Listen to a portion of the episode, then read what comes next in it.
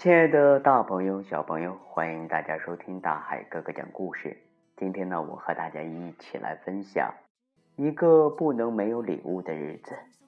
这本书的作者是陈志远，由河北少年儿童出版社出版。小熊的爸爸今年做生意失败，又一直找不到工作，家里剩下的钱也不多了。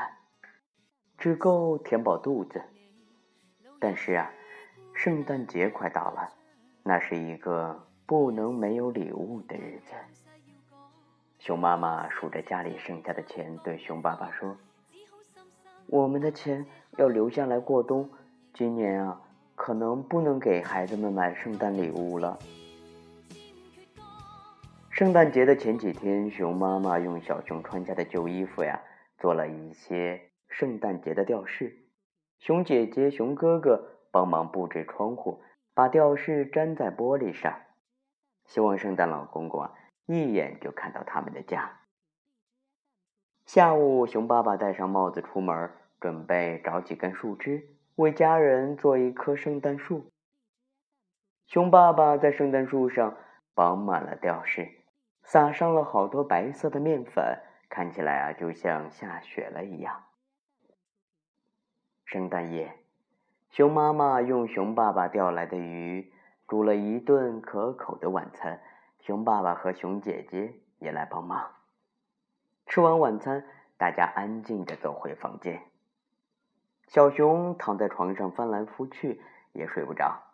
他要熊爸爸讲几个圣诞节的故事。小熊听完故事，对熊爸爸说：“嗯，圣诞老公公。”每年都给我们送礼物，今年他一定也不会忘记。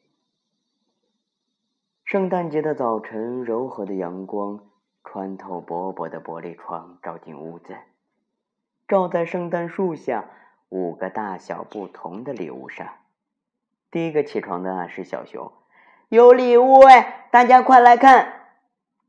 小熊大声的叫醒家人。他们发现礼物上写了每个人的名字。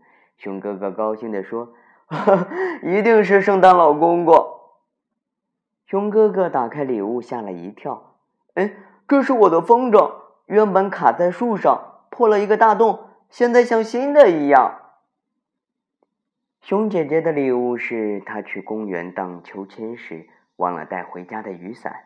她兴奋地说：“嗯。”圣诞老公公怎么知道我好想拿回我的伞？熊妈妈的礼物是最心爱的衣服上一颗掉了的纽扣。熊妈妈捧着纽扣，就像那是珠宝似的。熊爸爸的礼物呢，是他去捡树枝时被风吹走的帽子。他惊讶地说：“哦，圣诞老公公是这是怎么找到的？”小熊的礼物是他最喜欢的棒球手套，擦的又干净又亮，像新的一样。熊姐姐这个时候发现了一件怪事儿，在圣诞树下呀有许多小脚印，一定是昨天晚上圣诞老公公送礼物时不小心留下来的。可是脚印怎么这么小？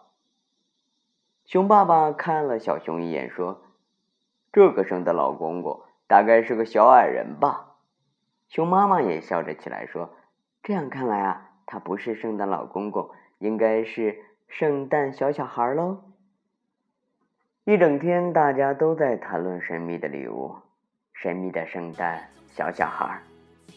阳光照红了每个人的脸，暖和了每个人的心。